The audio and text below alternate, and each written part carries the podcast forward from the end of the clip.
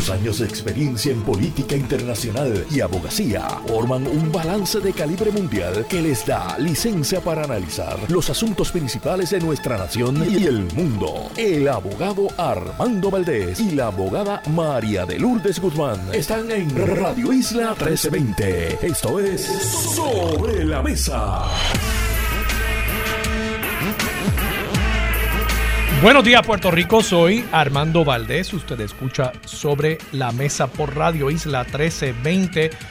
Hoy en Sobre la Mesa Rafi Anglada y Rafael Bernabe son nuestros analistas, además la hermana Blanca Colón estará con nosotros y Arturo Mazol, ambientalista y líder de Casa Pueblo, estará con nosotros también en el último segmento del programa a partir de las 9 y 40 de la mañana. Por supuesto, también como todos los días de lunes a miércoles, y hoy es miércoles, que para ella sabe a Navidad. Y a viernes. Marilu Guzmán se sienta a la mesa y junto a ella analizamos todos los temas para hoy 20 de diciembre. Sí, quedan cuatro días para la Nochebuena, cinco para la Navidad, la llegada de Santa Claus. Todos los niños que nos estén escuchando, ustedes saben que ya su cartita debe haber sido enviada al Polo Norte y por supuesto que el 24 hay que acostarse tempranito, estar en la cama, dormido, listo para que durante esa noche santa, noche buena, llegue Santa Claus a las casas de todos los niños y niñas, puertorriqueños y puertorriqueños. Ese es nuestro deseo aquí en Radio Isla 1320. 20 de diciembre del 2023 son las 8 y 3 minutos de la mañana. Los asuntos del país tienen prioridad. Por eso llegamos a poner las cartas sobre la mesa. Vamos a poner las cartas sobre la mesa de inmediato. Hay varios temas que quiero discutir en la mañana de hoy. Quiero hablar sobre un artículo que coloca en primera plana el periódico El Nuevo Día sobre aspirantes a cargos políticos en virtualmente, habría que decir en este momento, todas las colectividades, con la excepción de Proyecto Dignidad, no todas las colectividades, déjenme corregir. El Partido Independentista puertorriqueño no enfrenta señalamientos como estos, pero claro, sí una persona que conforma parte de la alianza entre esa colectividad y el movimiento Victoria Ciudadana. Me refiero, por supuesto, a Mariana Nogales. Y el Nuevo Día coloca en portada información acerca de las personas que pese a señalamientos o acusaciones, están aspirando a cargos políticos en este próximo ciclo electoral. Quiero discutir eso, pero quiero precisamente traer un tema muy similar que se está discutiendo hoy en las primeras planas de todos los periódicos a nivel internacional y principalmente en Estados Unidos, sobre un proceso que se llevó en el estado de Colorado contra el presidente Donald Trump. Y lo interesante de este caso es que utilizando una enmienda que se le hizo a la Constitución, la enmienda número 14, enmienda que se hace a la Constitución de Estados Unidos después de la Guerra Civil. Hay un grupo de ciudadanos que está planteando que Donald Trump es inelegible para ocupar el cargo de presidente y por tanto no debería figurar en la papeleta en los estados y han ido llevando estos casos a diversos estados donde han entendido que el foro posiblemente era más ameno a este planteamiento legal.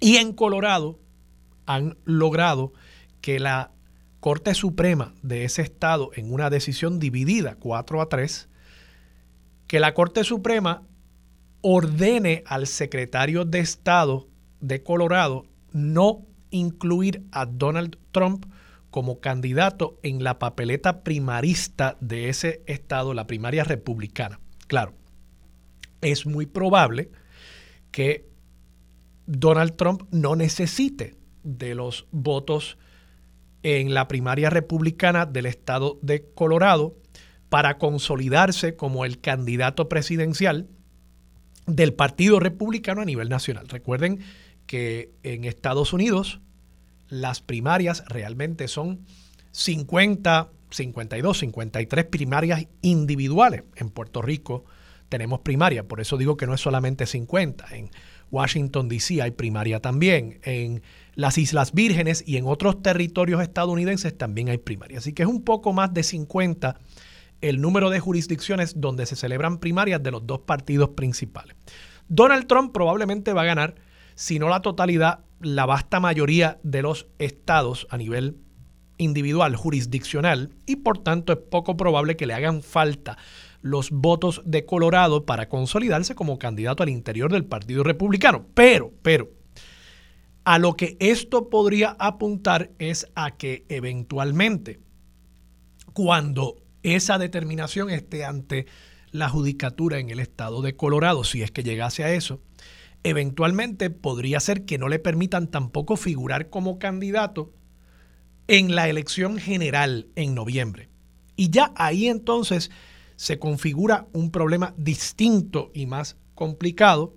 Probablemente Colorado está inclinándose demócrata de todas formas, pero que si otros estados comienzan a encontrar que Donald Trump no es elegible para ocupar una posición en las papeletas presidenciales. Y recordemos que las reglas electorales las establece cada estado.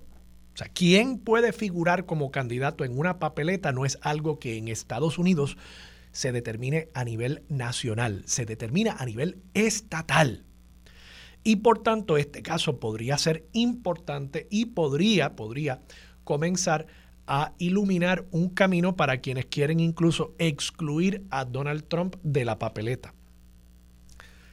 ¿Cuál es la premisa de este caso? Y me parece que es un caso bien interesante. De nuevo, la enmienda número 14 de la Constitución de Estados Unidos, aprobada después de la Guerra Civil, tiene una sección 3 en la que se establece que una persona que haya promovido o haya participado en una insurrección o rebelión contra el gobierno estadounidense no podrá figurar como un oficial del gobierno de Estados Unidos. Oficial, por supuesto, aunque esto fue una de las controversias legales que se debatió, se entiende que incluye hasta el presidente.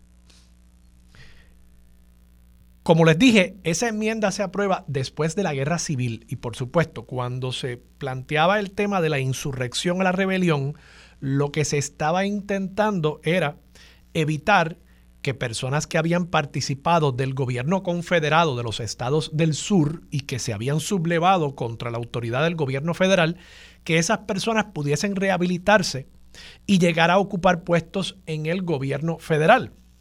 Incluso pensaban que quizás eso sería sembrar la semilla para una futura rebelión si se les daba poder a esas personas. Así que se aprueba esta enmienda para evitar que estas personas puedan tener acceso a esos cargos públicos.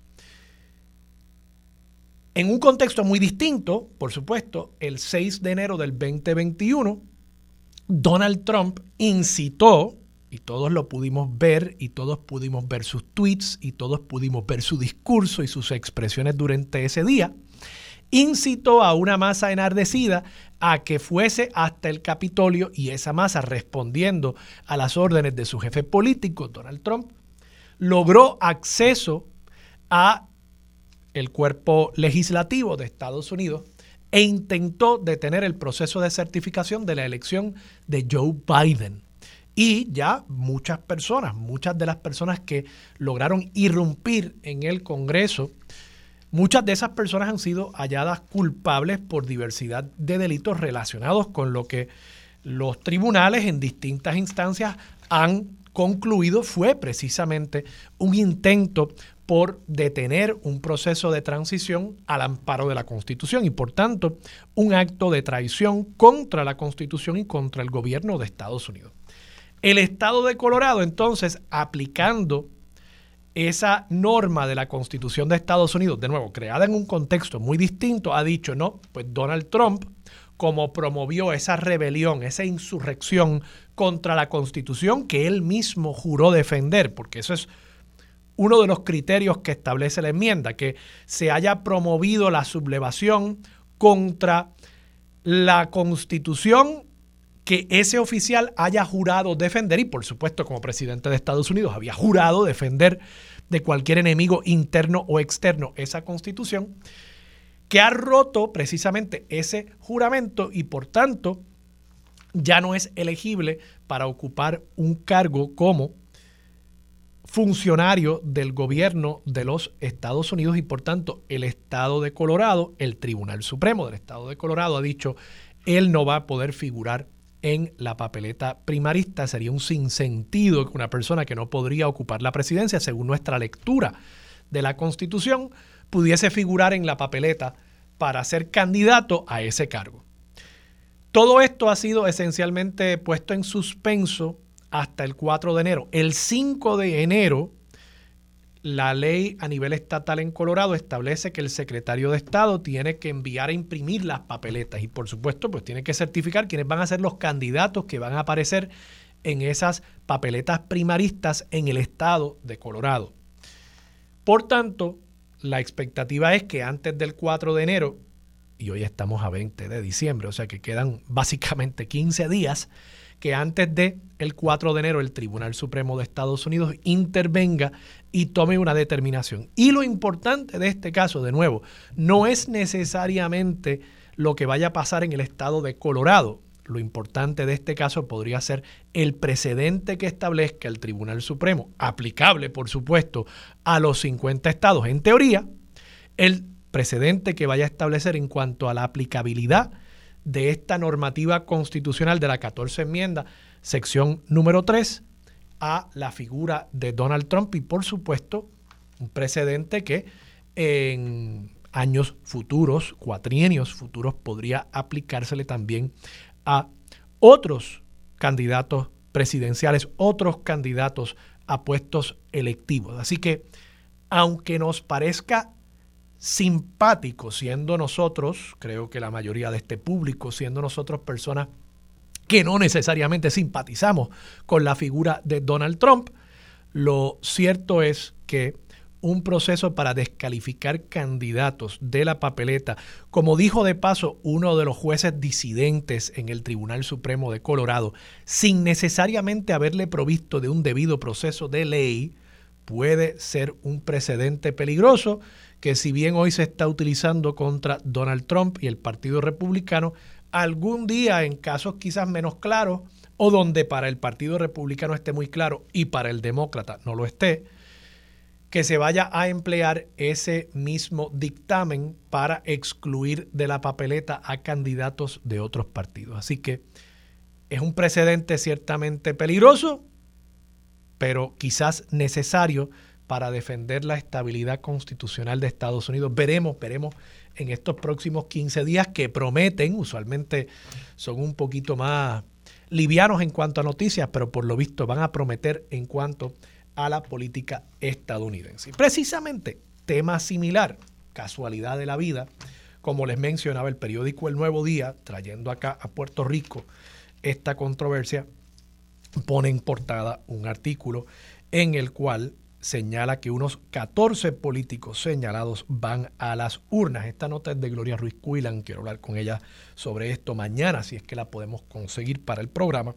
La lista que incluye alcaldes, legisladores y ex jefes de agencias pudiera aumentar porque Ética Gubernamental tiene más de 350 investigaciones activas. De paso, que el presidente de la Cámara, para añadirle un poco más de sal a este guiso, el presidente de la Cámara dijo también esta semana que muchos miembros activos y algunos ya no activos de la Cámara de Representantes están siendo investigados tanto por autoridades federales como por autoridades estatales y que en esas investigaciones activas se le ha solicitado al liderato de la Cámara el proveer información relacionada a estas investigaciones.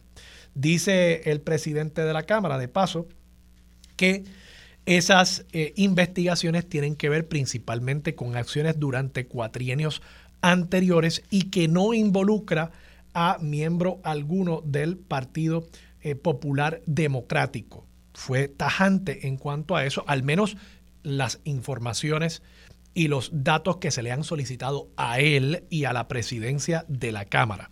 No excluyó, de paso, a ningún otro partido, solo al Partido Popular Democrático excluyó en cuanto a si se le ha solicitado o si hay investigaciones activas referentes a miembros de esa colectividad. Pero volviendo a la noticia del periódico El Nuevo Día, traigo esto de Tatito porque podría, de nuevo, complicarse aún más este escenario.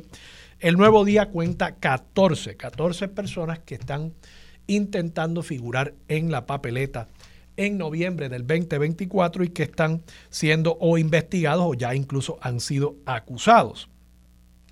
Dice el periódico, por supuesto, que entre los más prominentes de estos casos está el del alcalde de Ponce, que ya ha sido acusado y se le halló causa para arresto y por supuesto también el caso de Mariana Nogales Molinelli, representante del movimiento Victoria Ciudadana, que está en una situación similar. Traigo el tema de nuevo porque me parece interesante que, y creo que el periódico lo dice correctamente, hay un subtitular en esta nota, la página 5 dice, se defienden los partidos, en otras palabras, todos los partidos Dice la nota, frente a estos datos, la comisionada electoral del movimiento Victoria Ciudadana, Lilian Aponte, recalcó que a cualquier acusado le asiste la presunción de inocencia. Además, destacó que su colectividad no solo tiene un reglamento, sino también un comité de ética para evaluar a sus aspirantes. Bueno, eso lo tienen todos los partidos. Hay otros factores, además del reglamento, es un área gris porque depende de quién te está acusando y de qué. Ah, miren que miren qué interesante. Depende de quién te está acusando y de qué. En el caso de Mariana es un caso frívolo, eso lo adjudica ella. No lo ha adjudicado de esa manera el tribunal. El tribunal encontró que había causa para algunos de los cargos, no para todos. Eso pasa todos los días en el tribunal, pero el tribunal, el tribunal no entendió que era un caso frívolo.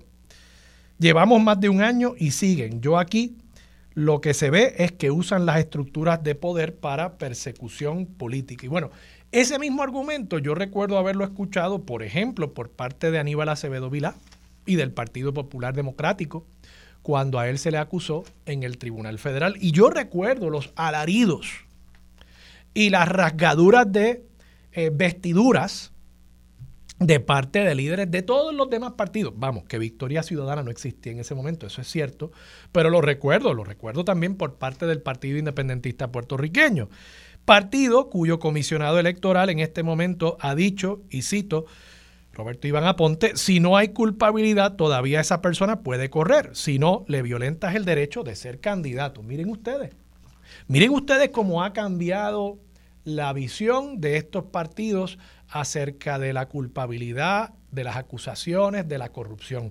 De pronto es un asunto acomodaticio, en un momento era un asunto de blanco y negro, de buenos y malos, de vaqueros e indios, de policías y pillos, y ahora pues de pronto nos dice la comisionada electoral de Victoria Ciudadana que no, que es un asunto de grises y que por supuesto depende de quién sea el policía y quién sea el pillo. Y entonces ahí hemos caído. Y nada, lo traigo, y de paso yo siempre lo he dicho aquí, yo fui uno de esos populares que cometió el error en su momento, en el año 2008, de creer que Aníbal Acevedo Vila debía aspirar a un cargo político. Y yo creo que esa aspiración acabó costándole mucho al Partido Popular. No solamente, no solamente en esa elección que fue una derrota aparatosa, la más grande en la historia del Partido Popular, 225 mil votos de ventaja que se le llevó Luis Fortuño sobre la figura de Aníbal Acevedo Vilá.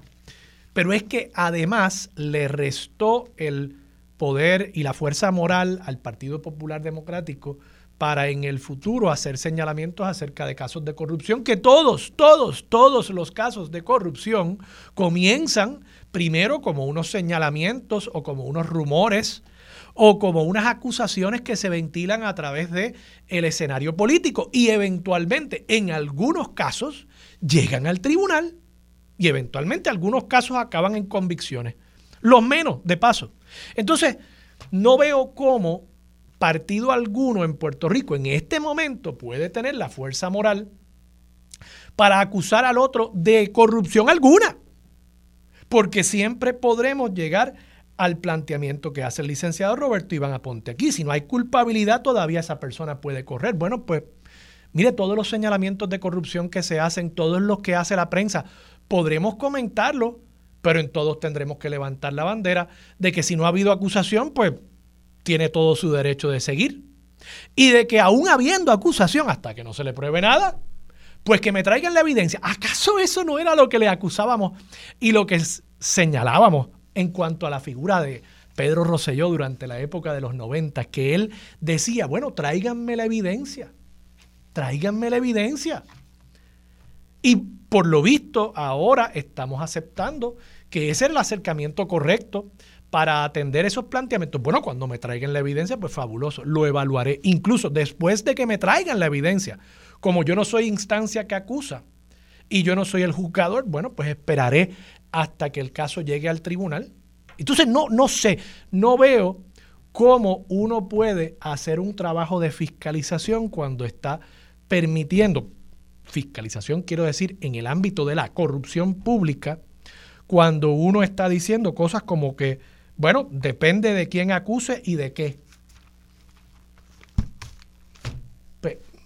Eh, esa es la fácil. Ah, me acusó, me hizo un señalamiento de fiscalización el Partido Popular Democrático. Bueno, pues claro, ¿quién me está acusando de eso en los medios de comunicación? El Partido Popular. Y el Partido Popular le conviene, porque yo soy PNP, o yo soy victorioso, o yo soy pipiolo. A ellos le conviene hacerme el señalamiento. Así que yo no tengo que dar por bueno ni responder a esos planteamientos, porque viene de una persona que tiene un interés en hacerme lucir mal a mí y así por el estilo, pues de nuevo, no sé en qué queda, no sé qué contenido posible le puede quedar a cualquier señalamiento que haga de fiscalización un partido que no tiene, por lo visto, la integridad, hay que decirlo, para tomar unas posiciones un poco más firmes en cuanto a estos casos y dejar en manos de pues, los grises y los matices y las excusas al final del día el tema de la corrupción y la moral pública en Puerto Rico. Vamos a la pausa. Regresamos con más de Sobre la Mesa por Radio Isla 1320. Quédate en sintonía. Conéctate a radioisla.tv para acceder y participar en nuestra encuesta diaria. Sobre la Mesa por Radio Isla. Los asuntos de toda una nación están sobre la mesa. Seguimos con el análisis y discusión en Radio Isla 1320. Esto es Sobre la Mesa. Regresamos hoy, Armando Valdés. Usted escucha sobre la mesa por Radio Isla 1320. Se sienta a la mesa Marilu Guzmán. Marilu, buenos días. Buenos días, Armando, y saludos a todas las personas que nos escuchan. Marilu, para ti hoy es Nochebuena. sí. Hoy es Nochebuena porque ya. Sí, sí hoy es tu último día aquí, entonces te volvemos es verdad, ¿eh? ¿verdad? Digo, te volvemos a ver el, martes. El, martes. El martes que ya será 26 de diciembre, por supuesto, ustedes Feliz siguen Navidad a todas las personas que nos escuchan. Y ustedes siguen con nosotros aquí, por supuesto. Hay programa especial el 25, hay programa especial incluso el 31, que lo vamos a hacer Mili Méndez, eh, Luis Herrero y Damaris Suárez para despedir. Vamos a despedir el año junto con todo nuestro público. Sabemos que, ¿sabes qué? Estas fechas, Marilu, para muchas personas pueden ser difíciles, ¿verdad? Eh, muchos adultos mayores que están, eh, solos, que están solos, personas jóvenes también que han perdido a sus padres, que han perdido a sus seres queridos, que quizás están solos. Y nosotros hacemos estos programas en gran medida, no solamente poniendo música, sino también pues hablando con el público eh, para, que, para que sepan que estamos ahí para ellos, para que sepan que también este, este medio que es tan íntimo, que es tan especial, que usted lo prende en la cocina, que usted lo prende en el carro, nosotros estamos ahí con ustedes. Nos convertimos en cierta medida parte de la familia. Hay mucha gente que me dice, oye, yo escucho el programa eh, cuando, cuando estoy preparando a mis nenes para la escuela, los estoy llevando para la escuela, y me dicen, a veces tengo que bajar el volumen cuando tú y Marilu se ponen a pelear. Y yo, bueno, imagínate, eso pasa de vez en cuando, pasa de vez en cuando. Eh, las más. Pero eso es que como a la sal del guiso, como tú dijiste. Sí, hay que echarle un poquito de pique también, ¿verdad? Pero, pero nada, que sepan que estamos ahí para ustedes, que los estamos acompañando, que los queremos y que les agradecemos siempre todos los días que ustedes sintonicen esta estación y nos den la oportunidad de ser parte de su familia.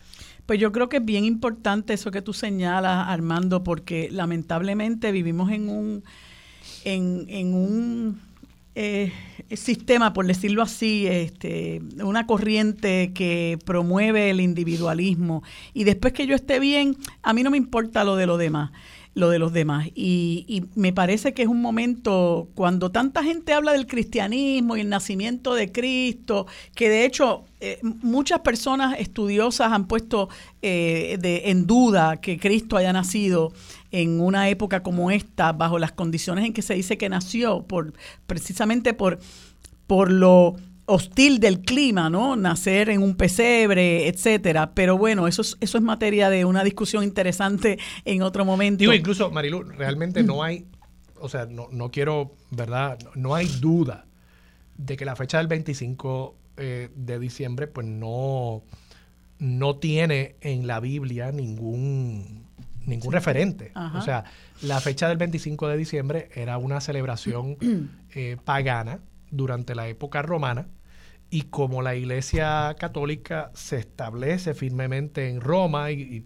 toma preeminencia sobre otros obispados como el de, el de Jerusalén, pues en Roma deciden eh, sustituir la celebración pagana por una cristiana. Entonces colocan la fecha del nacimiento de Jesús eh, ahí, pero, pero no tenemos, eh, la Biblia no da una, una, fecha, ¿verdad? Eso no, lo, que estoy planteando aquí no, no contradice eh, la fe de nadie, ¿verdad? es simplemente En, qué, en qué fecha nosotros eh, celebramos eso por, por, celebrarlo todos los años, ¿no? Pero, eh, pero esa es la realidad. Incluso el árbol de Navidad, tú sabes que el árbol de Navidad, un pino, ¿verdad? Que es un árbol en inglés evergreen, no sé cómo se dice eso. No, que, que, que, siempre es verde, ¿verdad? Que no, no se, las hojas no eh, no se le caen, o bueno, si se le caen, pues se mantiene verde el árbol. Eh, es un símbolo pagano también de, precisamente la victoria de, la naturaleza sobre el frío del invierno, etcétera. O sea que, eh, pero son cosas que uno va, la cultura humana va, adaptando a, nuestras creencias, a nuestro sistema religioso actual. Así que pero eso, lo que te quiero decir es que según eso que tú comentas, pues aquí se van distorsionando muchas cosas, datos históricos, eh, e incluso la religión también ha contribuido a, distorsionar algunas cosas en el sentido de que, bueno, que esto es eh, la celebración del nacimiento del niño Jesús, e independientemente de que la gente crea en eso, ¿verdad? Lo que yo respeto, lo que te quiero decir es que eso se ha traducido en un momento de mucho mercantilismo, de, mucho, de, de mucha comercialización, eso del viernes negro, primero que yo no le llamaría negro jamás, pero eso del viernes negro a mí me parece una cosa espantosa, y entonces cómo se estimula que la gente vaya a los centros comerciales a seguir gastando y a comprando, comprando como si eso fuera realmente la verdadera manifestación del amor o la solidaridad que uno debe tener. Y, y eso que tú mencionas de la gente que está sola en estos momentos y de las personas que están atravesando por momentos difíciles, las secuelas de, de tanto eh, crimen que ha vivido este país, eh, niños que han perdido a sus madres, eh, niños que han perdido a sus padres por otras razones, o que han perdido a sus abuelos. a cada rato aquí se, se, se causa la muerte a peatones, hay accidentes de personas que conducen bajo los efectos de bebidas embriagantes o están de alguna manera de alguna manera atolondrados, pero muy particularmente eh, la situación de los adultos mayores que están solos, que están desamparados. Y vemos un, una sociedad, ¿verdad?, que que, lejos de, pensar en eso y de practicar la solidaridad y llamar la atención al resto de nuestros hermanos y hermanas en el país a que busquemos la manera de traducir ese cristianismo que tanto se predica en solidaridad, ¿verdad? En amor hacia el prójimo y no en la adquisición de bienes materiales para gratificarse y para darse eh, unos gustos que son totalmente efímeros eh, eh, y, y superfluos, ¿no? Eh, lejos de, estimular la, solidaridad y el amor hacia el prójimo, que es pues la base del cristianismo, vamos, eh, pues pues la gente vive muy inmersa y pendiente de lo que yo tengo, de lo que me falta, de yo darme el gusto de, ir a la fiesta. Eh, y está bien que, que, nos tratemos de divertir porque también nos, nos hace falta hacerlo, pero una cosa no excluye la otra. Y es importante eso que tú mencionas del programa que van a hacer, porque la radio, así como la televisión, pero para las personas eh, que a, veces uno piensa que no, pero aquí hay gente que no tiene televisión y que lo que cuenta es con un radiecito, eh, que puedan... Eh, escucharlos a ustedes y sentir que hay personas que les acompañan en momentos muy difíciles. Hay gente que va a estar trabajando sola, como por ejemplo un guardia de seguridad que esté en algún lugar, eh, eh, va a estar trabajando solo y, y, personas que estén en sus hogares también solos. Los médicos en pues, las salas de emergencia. Sí, que no necesariamente van a poder estar escuchando radio, pero pero, pero sí hay gente, oye. Hay gente que sí que lo necesita o se transportan de un sitio a otro, los paramédicos, lo que sea, y puedan escuchar personas que les alientan, personas que, que les tratan de hacer el momento más grato, pues eso es importante. Eso, fíjate, por, por, por, por bobo que uno lo vea, es, es una labor social y es importante que nuestro trabajo eh, pues sirva, ¿verdad?, de aliciente y, a personas que, que pasan por una situación que muchos de nosotros ni nos imaginamos, lo que puedan estar pasando muchísimas otras personas, la tristeza, eh, el abandono, la soledad, eh, es, es bien triste porque, porque desafortunadamente nuestro país está viviendo una situación de, de mucha precariedad en, en, todos los órdenes, ¿verdad? Este, y la gente necesita aliciente, la gente necesita estímulo, la gente necesita, aunque sea, un poquito de alegría. Marilu, vamos a la pausa. Regresamos con más de Sobre la Mesa por Radio Isla 1320. Quédate en sintonía. Conéctate a radioisla.tv para acceder y participar en nuestra encuesta diaria. Sobre la mesa por Radio Isla. Los asuntos de toda una nación están sobre la mesa. Seguimos con el análisis y discusión en Radio Isla 1320. Esto es Sobre la Mesa.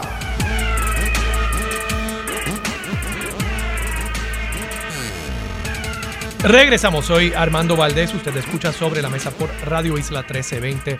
Marilu Guzmán sigue sentada a la mesa. Marilu, Gloria Ruiz Cuilan reporta hoy, página 4 y 5 del periódico El Nuevo Día, al menos 14 aspirantes a puestos electivos o figuras que no han descartado que buscarán la reelección en los comicios generales de 2024, entre quienes hay alcaldes, legisladores y ex jefes de agencias, tienen querellas en su contra o enfrentan acusaciones por imputaciones que van desde malversación de fondos públicos, hasta hostigamiento sexual, constató el nuevo día. Además, ese número podría aumentar toda vez que la Oficina de Ética Gubernamental confirmó que al momento tiene 378 investigaciones activas, de las que no dio información por tratarse de un trámite en curso. Y como te comentaba en la pausa, y le comenté al público también, Marilu, Tatito Hernández esta semana revela también que en la Cámara, la presidencia de la Cámara ha recibido un sinnúmero de solicitudes de información en investigaciones activas por parte de las autoridades federales y estatales contra algunos representantes todavía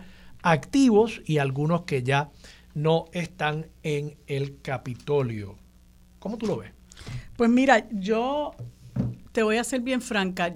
Yo siempre he planteado que para mí hay una línea muy fina entre lo que es la presunción de inocencia en el aspecto criminal y lo que es la presunción de inocencia en el aspecto político. Y cuando digo que la hay es porque, bueno, una persona tiene el derecho a, una a la presunción de inocencia cuando se le acusa. Sin duda. Eh, pero como bien señala en esta noticia, eh, tanto Eudaldo Báez Galip y Leo, Leo Aldrich, que son ambos abogados, y Leo, que ha sido una, una persona que es un abogado litigante, y, de eh, defensa.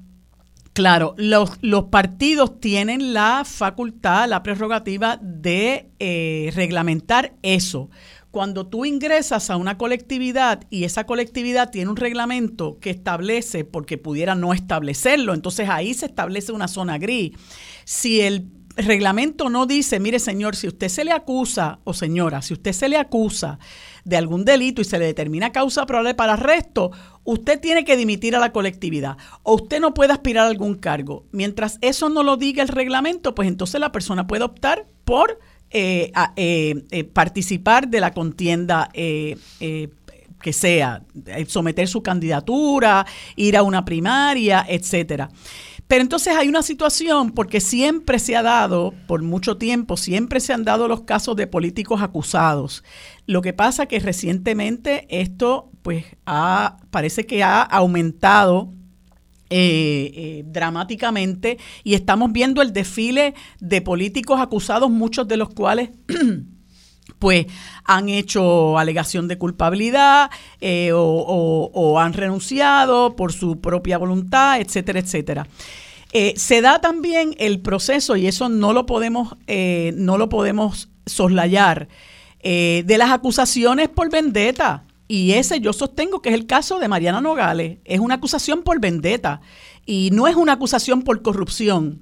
Valga la aclaración, porque a Mariana lo que se le imputa, los únicos dos cargos por los cuales la juez determinó causa probable tienen que ver con llenar unos informes financieros con relación a que ella pertenecía a unas organizaciones sin fines de lucro y en las cuales no recibía ningún eh, eh, ningún salario ni ningún ingreso. Eh, y eso no es un acto de corrupción, contrario a lo que pasa con María Milagros Charbonnier, que también se reseña que ella rinde unos informes financieros donde en ningún lugar dice que estaba recibiendo reembolsos, donativos, pagos de otras fuentes y que señaló que el único ingreso que ella recibiera era el ingreso de legisladora. Ahí tiene por lo menos tres delitos. Perjurio, evasión contributiva y tiene violaciones a la ley de ética gubernamental. pero precisamente, no, eh, perdona que te interrumpa, no, no, no es esencialmente el mismo delito no haber informado algo en, en su informe. O sea, eh, el Eso no es un delito, eso es, eso es una violación. Pero no, me acabas de decir que le están acusando por precisamente por no haber lo que estoy diciendo es que no es un acto de corrupción decir que yo soy presidenta de una corporación sin fines de lucro, porque eso es un acto de corrupción. Pero, pero ¿cómo? Yo no estoy diciendo que estipulemos que no es un acto de corrupción para fines del argumento.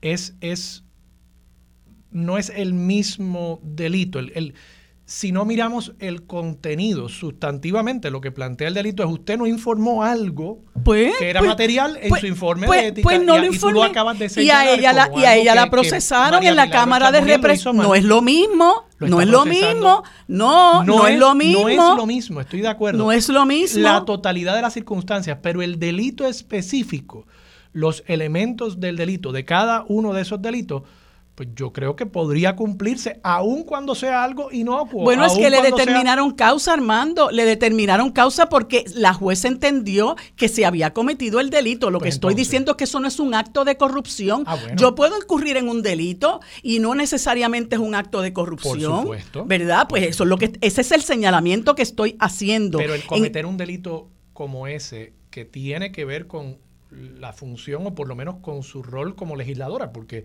yo no estoy obligado a radicar un informe de ética porque yo no soy legislador ni funcionario público. Y cuando lo fui de paso, los radicaba, porque yo fui funcionario público. Eh, y nunca tuve ningún señalamiento. Pues cuando, cuando hay un señalamiento de una omisión como esa y se haya causa para un delito, delito que tiene que ver con su rol como legisladora, pues eso para eso no debería conllevar algún tipo de, análisis por parte del, del partido de si, de si conviene. Por ejemplo, eh, en el caso del Partido Popular, fíjate, es interesante lo que ha decidido el Partido Popular, esto lo está reportando Gloria Ruiz Cuilan. Irizarry Pavón ya oficializó su aspiración a la reelección y ayer martes el Partido Popular Democrático anunció que lo certificó como candidato condicionado a que si en la vista preliminar pautada para enero se encuentra causa para juicio o es suspendido más allá de la fecha estipulada, suspendida la, la vista, el candidato renunciará voluntariamente a su aspiración.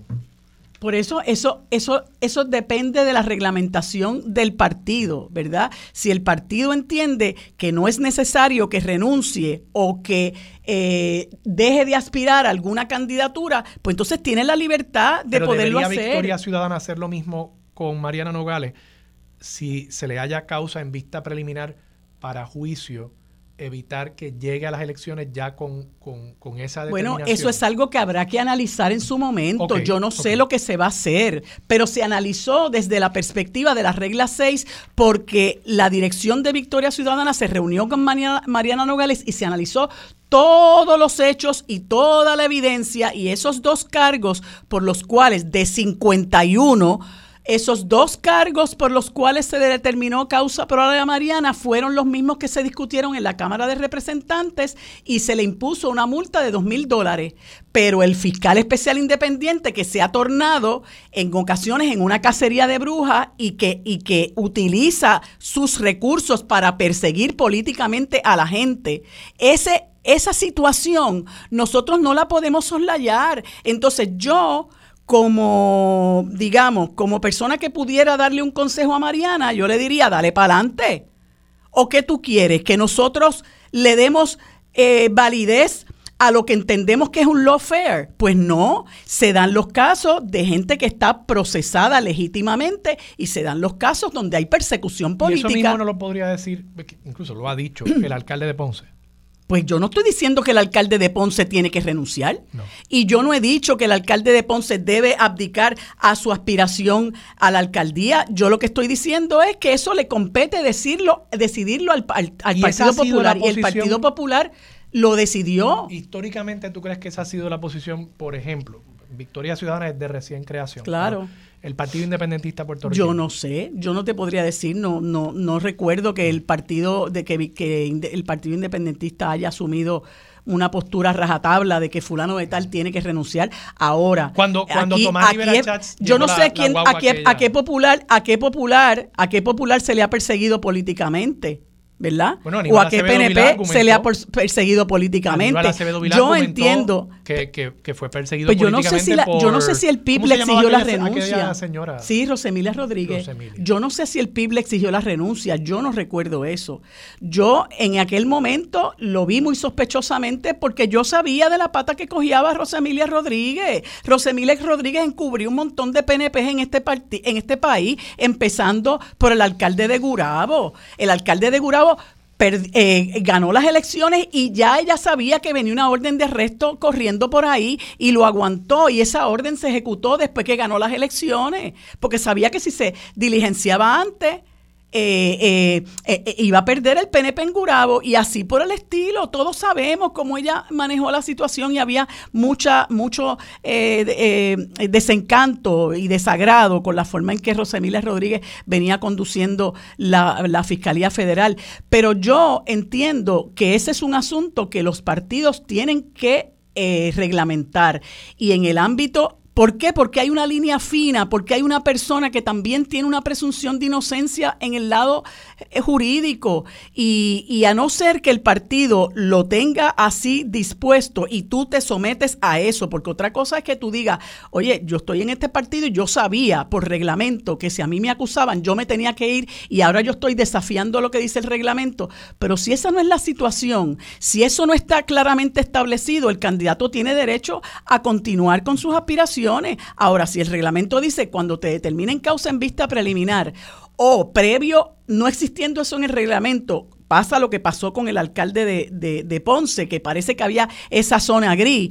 Se reúnen con él y le dicen, ok, sigue, te determinaron causa en regla 6, pero si te determinan causa en vista preliminar, te tienes que ir. Y esto no le resta mérito a cualquier solicitud de renuncia que se haga sobre cualquier señalamiento de corrupción en el país, porque es que todos los casos de corrupción comienzan usualmente con un señalamiento. Son, muy raros los casos que de pronto cae una bomba y, uno se entera ese día. Bueno, Ángel Pérez, por ejemplo, ese fue un caso que nadie se sospechaba de eso y de pronto, pues, un truán, ¿no?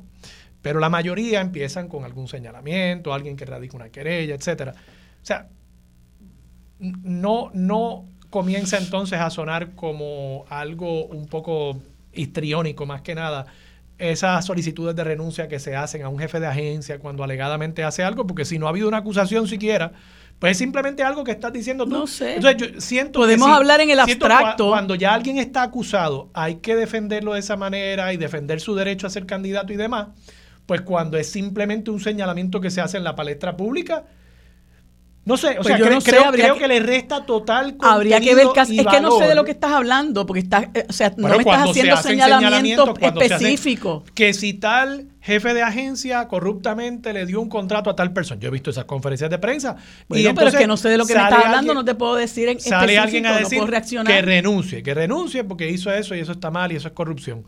Pero si no ha habido una acusación, pues no, sé. yo yo lo vería caso a caso, de verdad, yo no sé, no, no tengo este no tengo así uno, un hecho específico de que yo lo vería caso a caso y si yo creo que es un asunto extremadamente contundente de lo que está saliendo, uno puede hacer una expresión este responsable de que debe renunciar pero tiene que tener los, los, méritos para, para, poderla, para poderla sostener. Pero en este tipo de casos, cuando hay personas que hay una... que o sea, por tanto, simplemente con informaciones es suficiente para sostener eso, pero con... Eh, una regla 6 donde se haya causa, no. es que, la regla 6 es una es, que la, es que tú no deberías exigirle a nadie que renuncie porque te, determinen causa en una regla 6 al mando, porque entonces por otro lado, por un señalamiento que yo, no sé, eso depende del caso que ah, sea. Yo soy responsable de lo que yo diga. Y si yo veo una persona y yo entiendo como abogada, examino eso porque tengo por mi preparación académica, tengo quizás unos conocimientos que a lo mejor un lego no tiene, yo puedo sustentar esa solicitud de renuncia, yo la hago, la sostengo y después eh, eh, soy responsable de lo que diga, pero no puedo decir por hablar por los, demás. Nos van a pedir la renuncia a nosotros, si no nos vamos a la pausa porque nos hemos ido por encima, pero vamos a la pausa, regresamos con más de Sobre la Mesa por Radio Isla 1320. Quédate en sintonía, conéctate a radioisla.tv para acceder y participar en nuestra encuesta diaria. Sobre la Mesa por Radio Isla. Los asuntos de toda una nación están sobre la mesa. Seguimos con el análisis y discusión en Radio Isla 1320. Esto es Sobre la Mesa.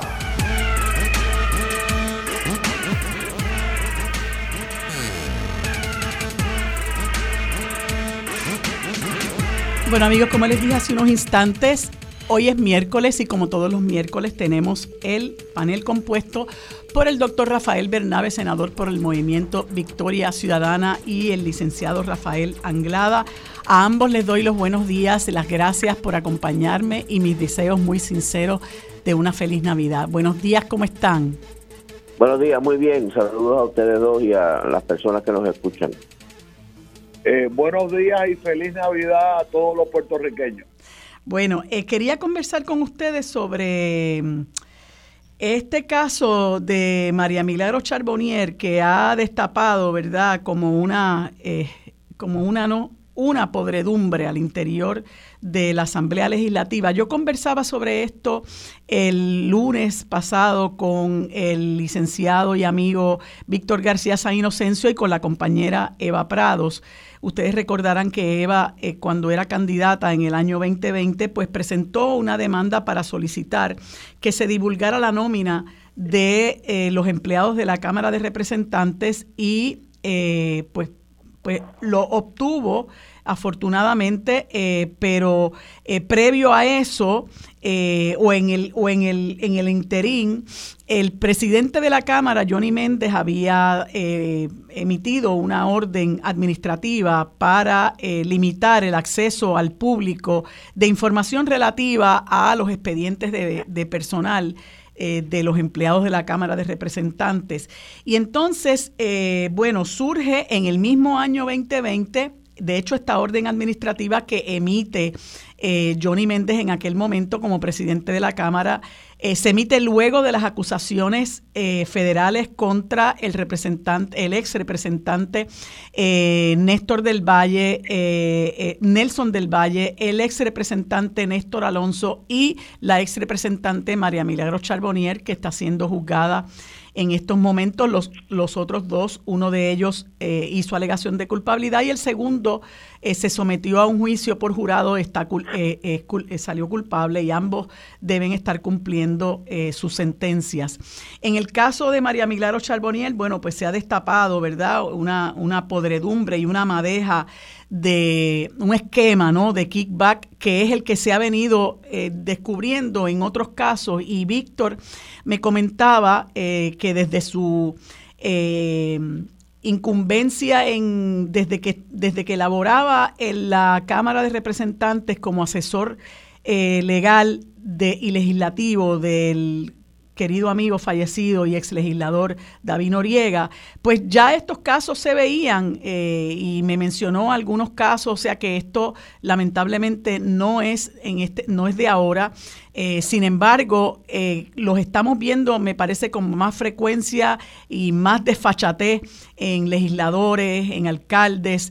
y lamentablemente hemos visto cómo en estos últimos tiempos es la jurisdicción federal la que se encarga de procesar a estas personas eh, aplicando, ¿verdad?, unas disposiciones de, del Código Penal Federal que, que, se entiende, pues le dan jurisdicción federal, aunque el propio Víctor García San Inocencio eh, cuestiona eh, por unas circunstancias que no vienen al caso en este momento, la jurisdicción federal que pudiera tener y, lo presenta como, como, un problema que pudiera surgir eh, posteriormente en el caso de María Milagro Charbonnier, el que realmente aquí exista jurisdicción federal. Pero hay una, además de la frecuencia, ¿verdad? Y la crudeza con la que se, se hacen estos actos de corrupción, nosotros vemos cómo las agencias estatales miran para el lado, son los federales los que tienen que intervenir en estos casos y sacar del camino a, estos eh, malandrines, por decirlo de, alguna manera. Em, que tanto desprestigio le han dado a las instituciones públicas en el país y que van al gobierno, van a la legislatura, van al Ejecutivo a enriquecerse y a enriquecer a otras personas, vemos cómo las agencias eh, eh, locales pues miran hacia un lado, por ejemplo, en el caso de María Milagro Charboniel particularmente, se eh, detalla que ella en sus informes financieros no eh, eh, divulgó que recibía ingresos de otras fuentes. Claro está, eh, hubiera sido extraño que dijera, mira, estoy recibiendo un kickback de mi, de mi recepcionista y, puso que, que no recibía dinero de otras fuentes que no fuera su ingreso. Sin embargo, una vez ella es acusada por, por los federales, pues ahí entiendo yo una unas, ofensas, unos delitos que debieron haber sido procesados por el Departamento de Justicia y luego referidos al fiscal especial independiente. Sin embargo, aquí pues se miró para el lado y ahora resulta que según se va divulgando la evidencia, hay delitos que se entiende son de jurisdicción federal, pero también hay delitos de jurisdicción estatal, que dicho sea de paso, al día de hoy, licenciado Emanueli, no están prescritos, eh, pero, pero tenemos ese problema, ¿no? Como, como si no intervienen los federales en este caso, pues eh, eh, pues las agencias de, de, Puerto Rico pues miran para un lado y entonces vemos el contraste con el caso de Mariana Nogales, a quien se le imputaron 24 casos de bueno, muchísimas violaciones a la ley, entre ellas evasión contributiva, eh, perjurio, etcétera. De hecho, Mariana vuelve al tribunal hoy. Em, y hemos visto cómo se da eh, esta situación de que para procesar a una persona por algo que yo considero que es una vendetta en su contra, pues sí se activan eh, los, los recursos del panel del fiscal especial independiente para este caso en particular. Sin embargo, se han hecho hasta ahora de la vista larga con el caso de María Milagro Charbonnier. Y me gustaría eh, hablar con ustedes con relación a, esto en lo que se ha convertido la política partidista que tristemente eh, a muchas personas les ha desencantado y han optado por, por eh, dejar de participar porque entonces eh, todos los políticos son, son corruptos, son pillos y, y quizá a eso se se, se refiere en gran medida eh, la merma en la participación electoral, que realmente pues es algo que nos ha perjudicado por los resultados que hemos visto en el 2020. Rafi Bernabe. Sí, bueno, yo estoy de acuerdo con todo lo que tú señalas. Eh, primero que nada, yo, yo diría que debiera ser evidente, debiera ser obvio que todo lo que tenga que ver con las finanzas públicas, la palabra lo dice, públicas, deben ser públicas. yo creo que cualquier salario que reciba una persona del gobierno de Puerto Rico, cualquier eh, beneficio que reciba una persona del gobierno de Puerto Rico, incluyendo los presupuestos de las oficinas legislativas, los salarios de las oficinas legislativas y de todas las agencias de gobierno, deben ser públicos. Nada de esto debe ser eh, eh, privado ni debe ser eh, confidencial, porque son los fondos del pueblo de Puerto Rico y el pueblo de Puerto Rico debe tener acceso a saber cómo se están utilizando sus fondos. Precisamente una de las cosas que yo he criticado y critico de los procesos de privatización es que convierten la información en, formación, en información que es inaccesible.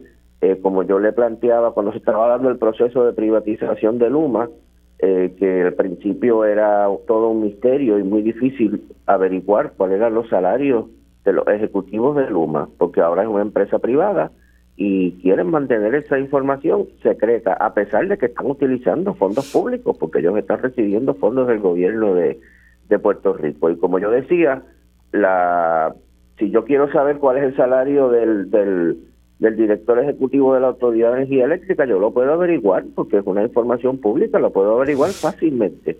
Pero si yo quiero averiguar cuál es el salario de un ejecutivo de Luma, pues es un proceso complicadísimo porque como es una empresa privada, pues es una cosa opaca y escondida y, secreta.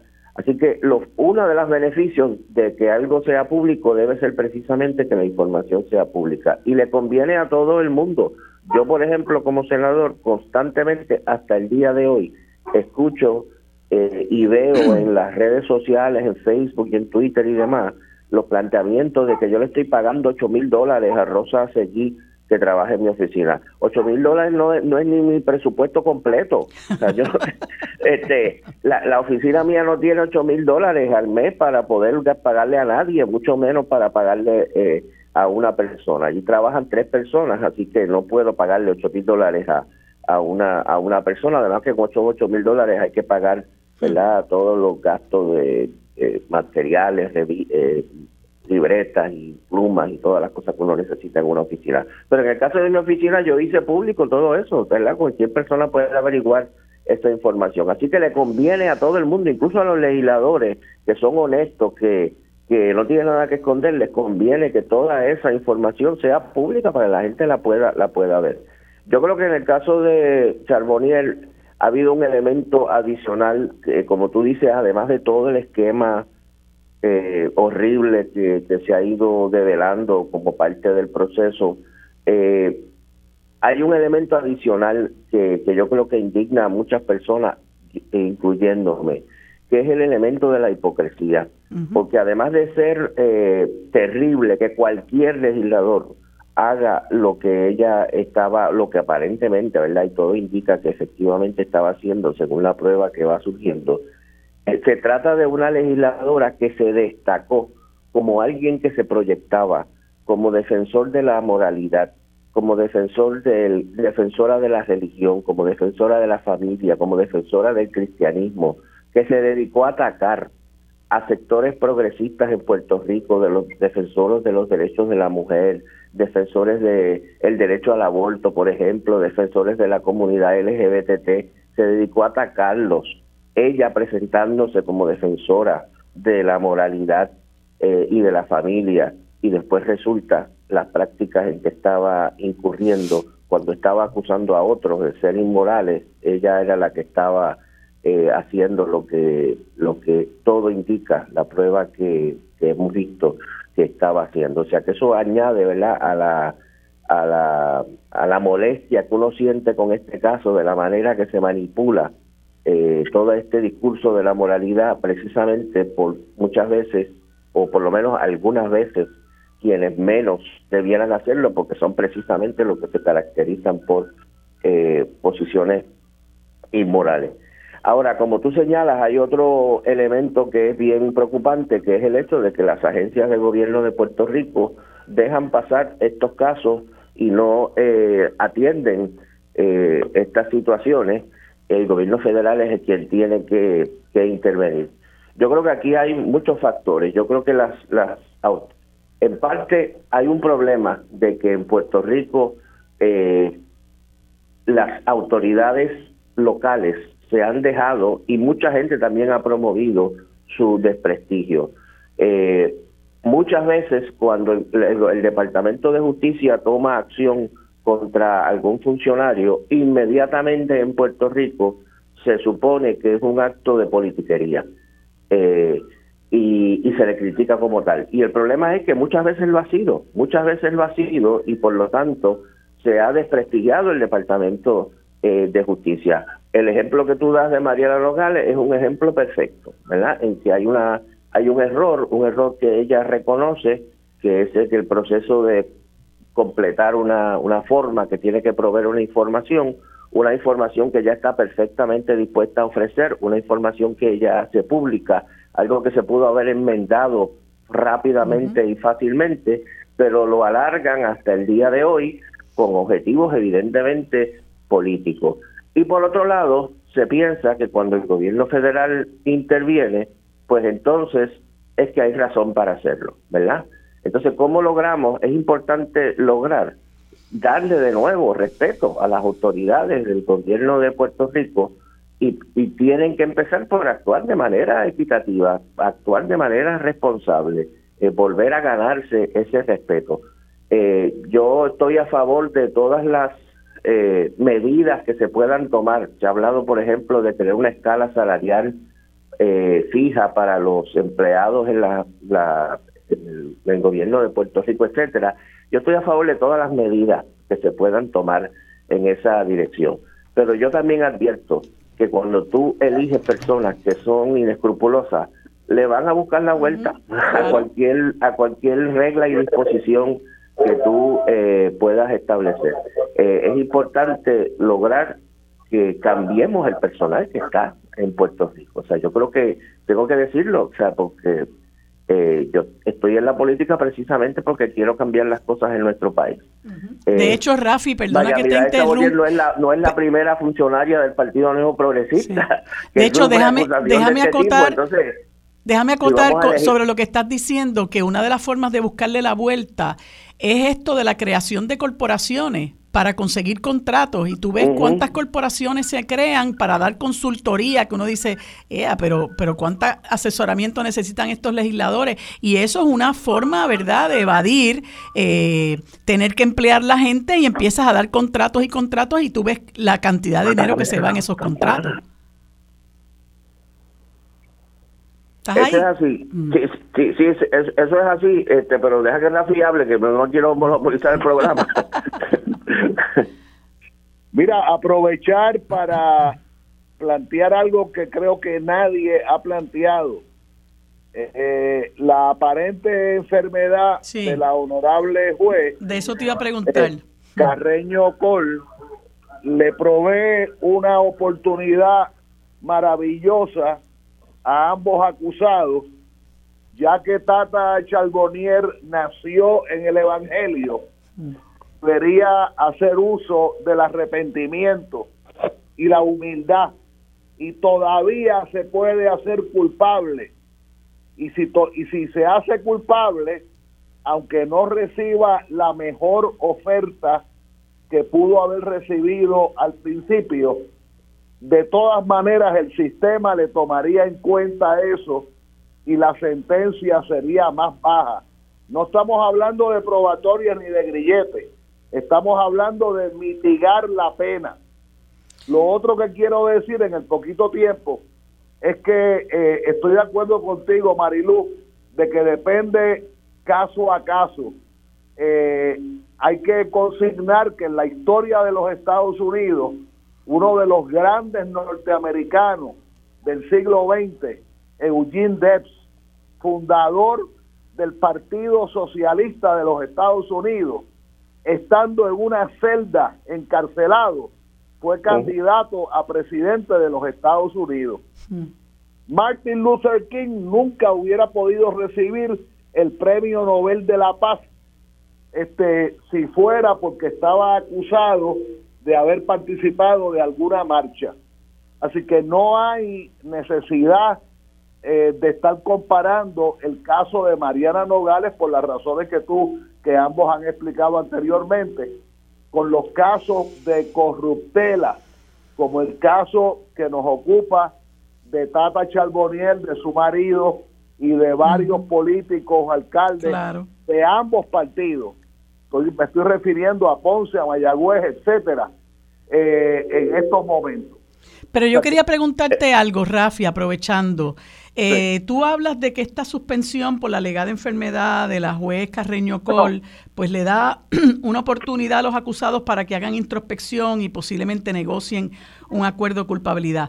Pero habemos muchas personas a quienes eso nos resulta un tanto sospechoso. No lo digo de parte de la juez, sino la juez había sido muy enfática en el sentido de que se iba a trabajar afanosamente todos los días de la Navidad, salvo los días feriados.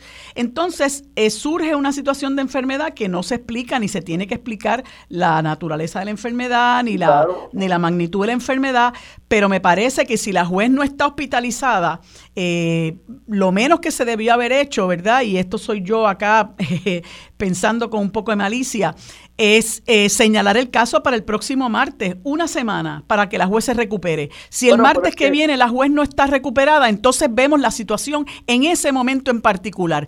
Pero eh. una suspensión de tres semanas le crea mucha suspicacia a mucha gente y, eh, y es, y es preocupante. Es que primero no sabemos la condición médica de la juez, a pesar de que la juez es una mujer joven y muy saludable pero debe tener alguna condición de COVID, de, de, dengue, algo debe tener.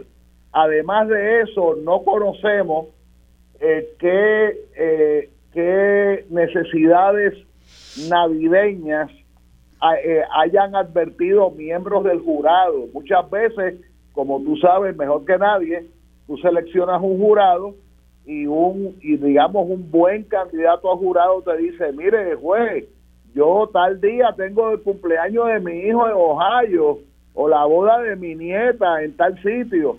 Y entonces el juez le dice, no se preocupe que tal día usted va a estar libre para asistir a su compromiso familiar. A mí me parece normal que se haya reservado hasta, hasta el 8 de enero, no sé cuál es la condición médica de la juez, pero lo que quiero acotar es que la religiosa Tata Charboniel todavía tiene oportunidad de este tiempo.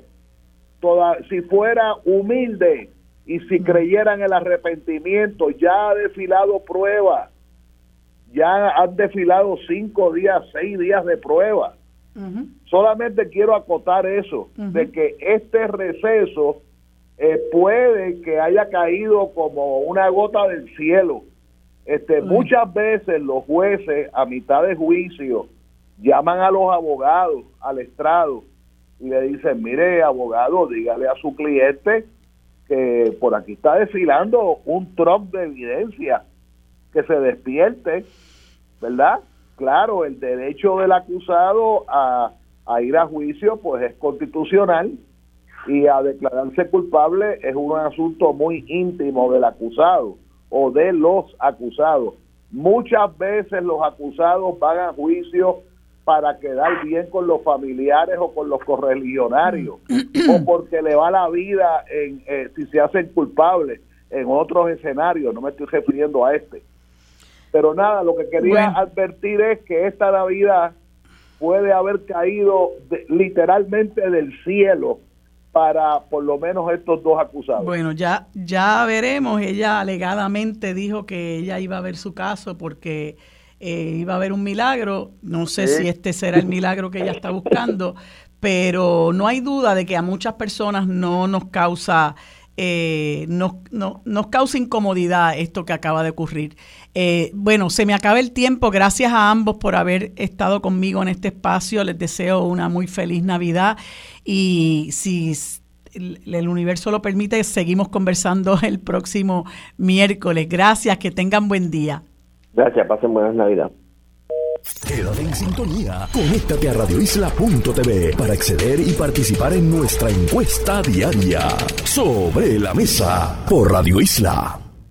Los asuntos de toda una nación están sobre la mesa. Seguimos con el análisis y discusión en Radio Isla 1320. Esto es Sobre la Mesa. Bueno amigos, en el segmento que todos los miércoles tenemos destinado a hablar eh, sobre los niños y que dedicamos a la coalición Paz para la Niñez, nos acompaña la hermana Blanca Colón, a quien le doy los buenos días y las gracias por acompañarnos en este espacio. Aparentemente ella no está todavía en línea. Vamos a ver si la podemos conseguir.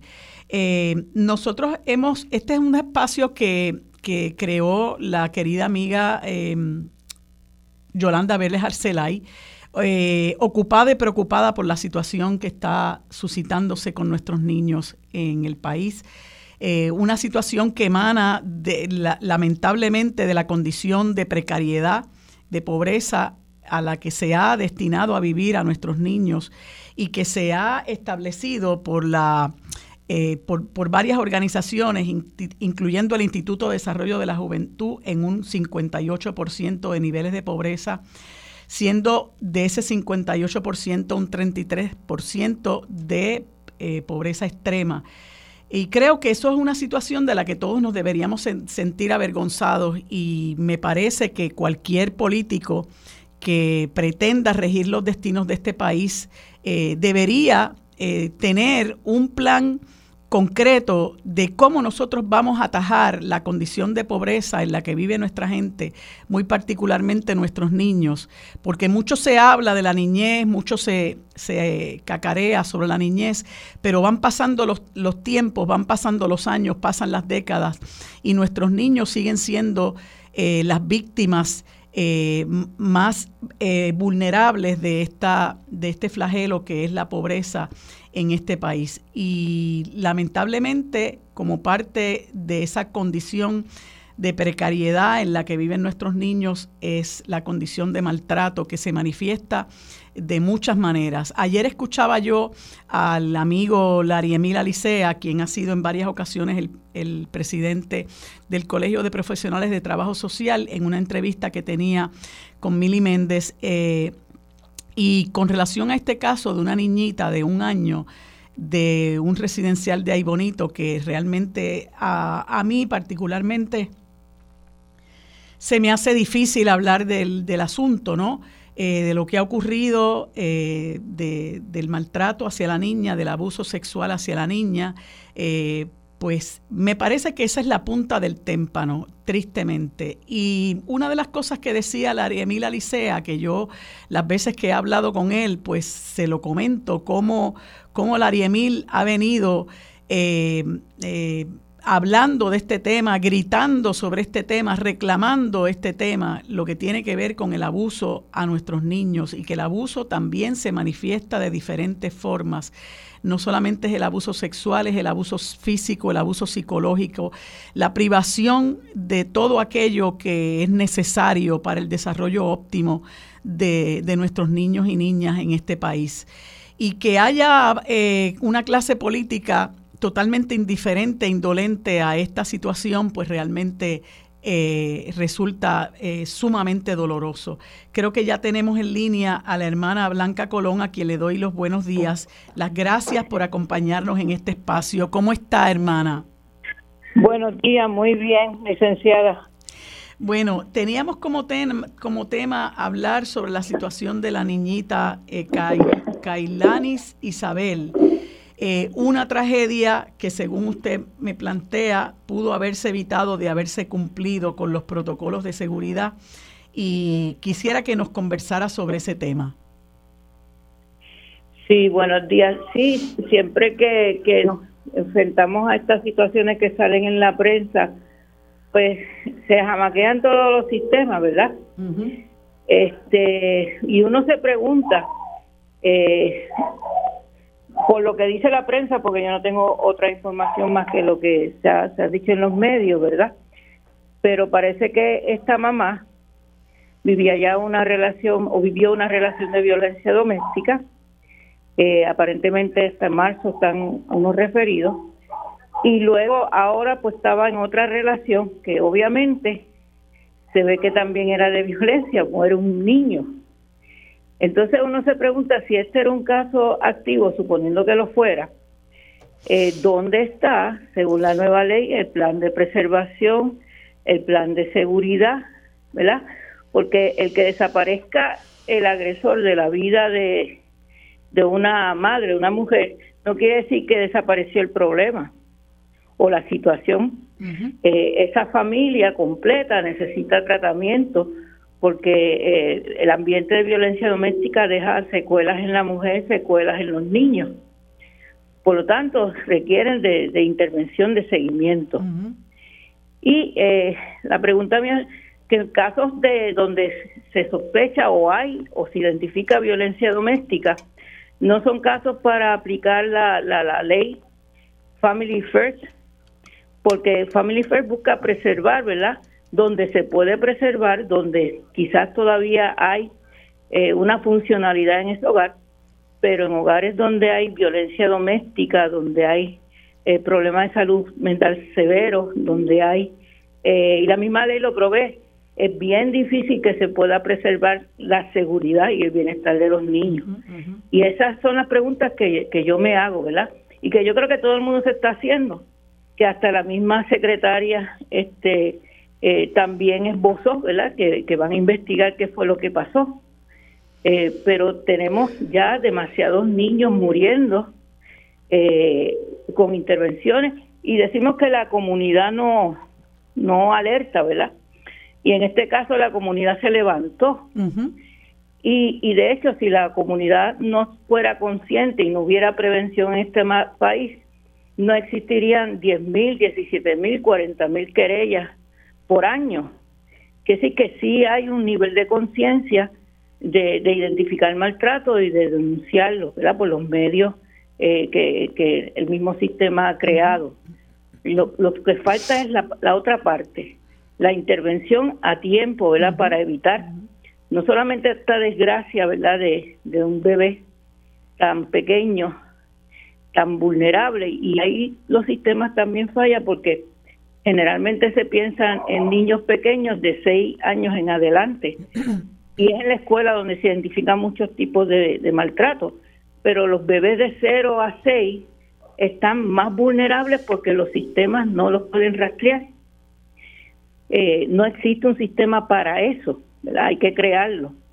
Eh, y, esas son preguntas, ¿verdad?, que, nos hacemos, que quisiéramos aportar, ¿verdad?, eh, con el ánimo de que, que no solamente paren estas muertes, sino que busquemos la forma de crear los sistemas para que no ocurran más y no haya tantos niños eh, viviendo estas situaciones. La realidad es que es una situación bien compleja, hermana, porque este maltrato del que son víctimas nuestros niños y niñas eh, emana de otras situaciones, ¿verdad?, que pueden eh, eh, eh, relacionarse con la mala condición de vida, con la precariedad en la que viven las personas, eh, con problemas económicos, con problemas de maltrato de, de una pareja hacia la otra. a veces se dan estos casos de, de, de padrastros o madrastras, ¿no? Eh, que, que pues, pues no tienen ese vínculo afectivo con el niño y a veces desatan su furia contra el niño o, la niña o eh, su, ¿verdad? sus situaciones eh, de, de, problemas sexuales que puedan tener, ¿verdad? Problemas mentales que puedan tener. Entonces esos asuntos no se atienden y desencadenan en maltrato hacia los niños que son recipientes de toda esta frustración, este coraje, esta, esta, eh, esta molestia, incomodidad en la que viven muchas de las personas en nuestro país.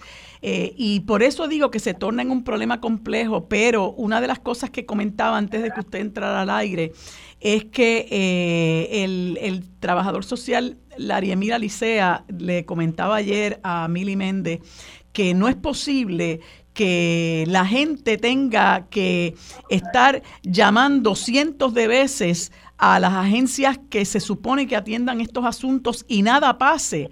Y él le recordaba a Mili que él lleva años, años conversando sobre este asunto y nada ocurre. Eh, aquí los, los, políticos, nuestros gobernantes miran para el lado, las agencias siguen trabajando con la misma precariedad y la misma mediocridad, eh, pero el problema es el resultado, ¿no? El efecto de esa mediocridad, de esa precariedad, eh, de esa falta de recursos, de esa indolencia y de esa indiferencia de parte de las agencias. El problema es las consecuencias que eso tiene y es el maltrato y hasta la muerte de nuestros niños y niñas. Pero también, este, yo, eh, en parte eso es una, una explicación de lo que está pasando, pero también es que eh, los niños, los menores de edad, no son una prioridad casi en ninguna parte del mundo.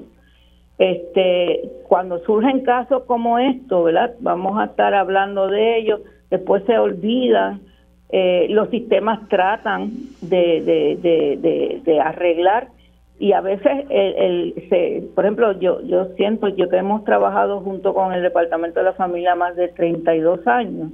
Nosotros hemos visto como época de oro donde se hizo un trabajo excelente entre tribunales, el departamento, otras agencias, la comunidad, eh, y, y, bajaron, no que bajaron el número de niños maltratados, sino la calidad del servicio eh, fue excelente. En este momento, eh, esta misma ley no le da herramientas ni garra al Estado para poder intervenir adecuadamente. Si tú te pones a ver el proceso, por ejemplo, una cosa es la, la denuncia referido.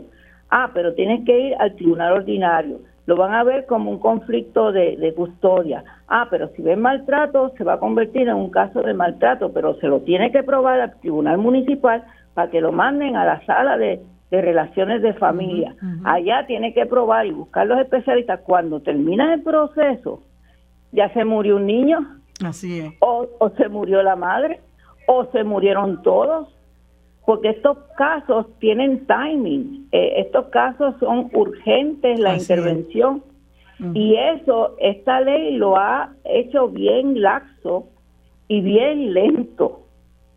Eh, eh, encima estamos experimentando un tiempo, y esto yo creo que es a nivel mundial, donde no hay este, empleados, no hay eh, profesionales que quieran eh, trabajar con la intensidad y el compromiso que exige estos servicios. Eh, hermana. Y, todo se junta, o sea, lo, que usted dice, más todo lo que estamos viviendo en este tiempo de pandemia, después de la pandemia, ¿verdad? Sí. Que agrava más la situación. Así es.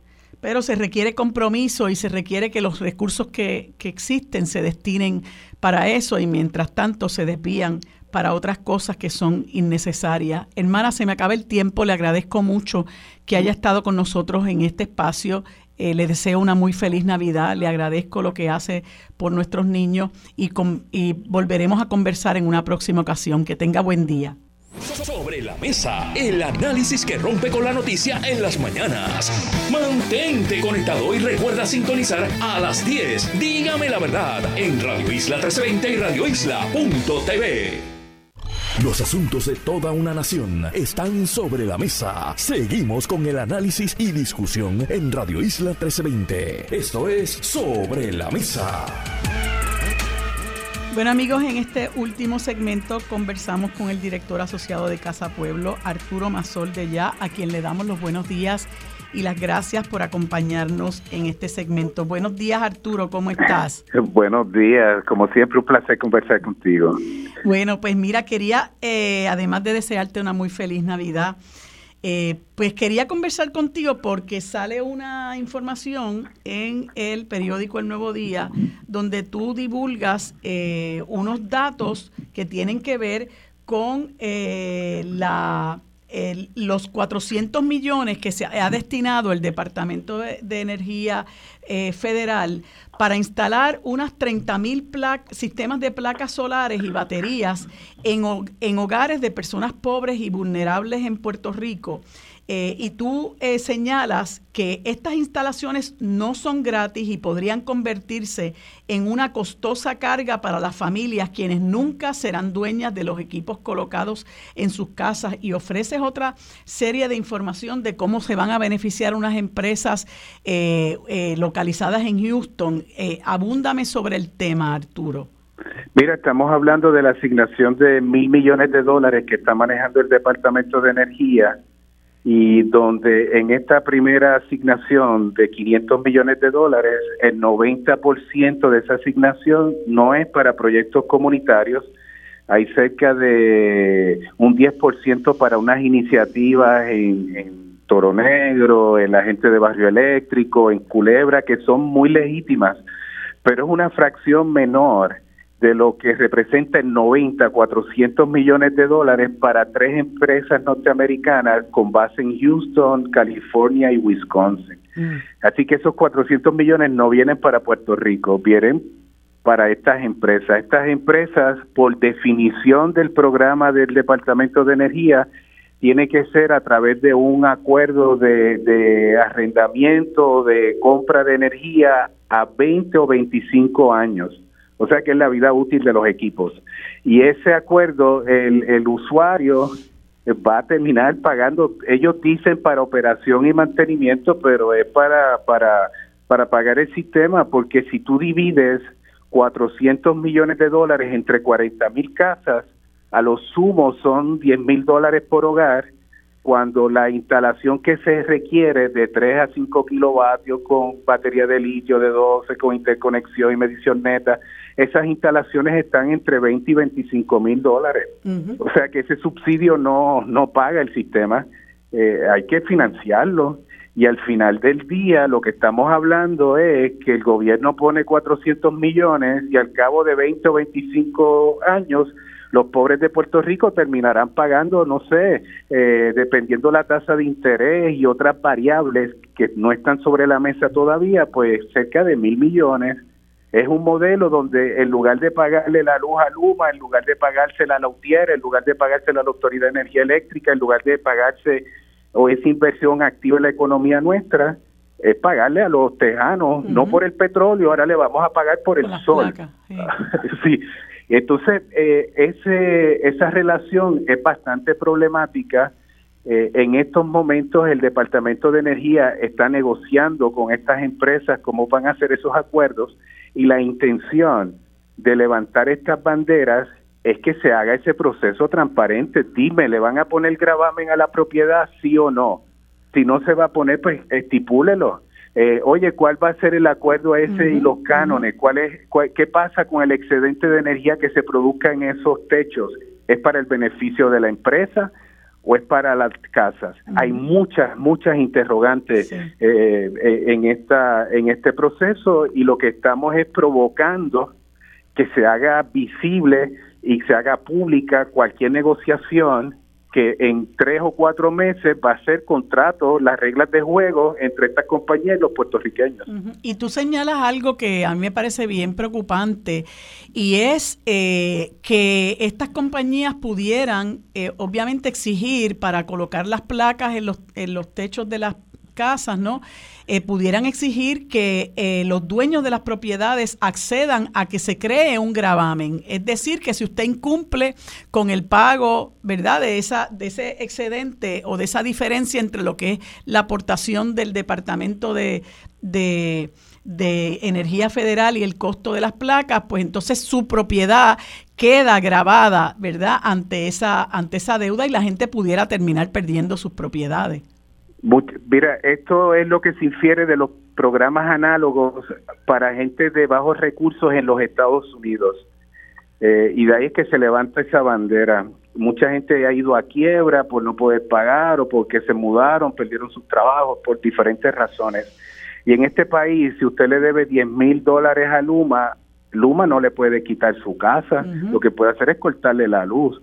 Entonces, eh, eh, esa bandera la levantamos como un asunto de, precaución. Lo que puedo decirte, María Lourdes, es que ya el Departamento de Energía respondió de manera informal y ya dice, no, no, no va a haber gravamen. Y eso ya de por sí es una pequeña victoria de que ese tema eh, esté estipulado, eso hay que verlo en papel y oficial y en los contratos, ¿verdad? Esa píldora que no se coloque ahí porque la seguridad de un hogar eh, es mucho más importante que tener paneles solares en un techo. Pues yo creo que es importante, ¿verdad? Lamentablemente a nosotros aquí se nos acaba el tiempo y, no se puede dar mucha información, pero la gente tiene que estar al tanto de a qué se está exponiendo, ¿verdad? Porque yo vi esto como algo, wow, que la gente quería celebrar, pero siempre parece que hay truco, ¿no? Y ya vemos cómo van saliendo la, los, los, eh, los lados preocupantes de todo este negocio. Bueno, que se sepa también que gobernar el país con fondos federales no, no son monjitas de la caridad. Estos son inversiones que tienen retornos a la economía norteamericana, algunas más inmediatas que otras, y esta tiene un tiene un, rebote como que como que se diseñó no para pues, usando verdad la vulnerabilidad, la necesidad para justificar este modelo de negocios de estas empresas, ampliar su cartera en Puerto Rico con una población que normalmente por su empírica no podrían entrar a ese modelo que ellos eh, venden en el país a lo largo y lo ancho y en los Estados Unidos. Para clientes de, energía solar, para eso no debe ser. Debe ser para construir libertad de resiliencia energética y que sean energías comunitarias esto no es energía comunitaria, esto es energía privada. Así es. Es importante esa información que estás brindando. Arturo, se nos acaba el tiempo. Muchas gracias por habernos acompañado nuevamente. A la orden siempre.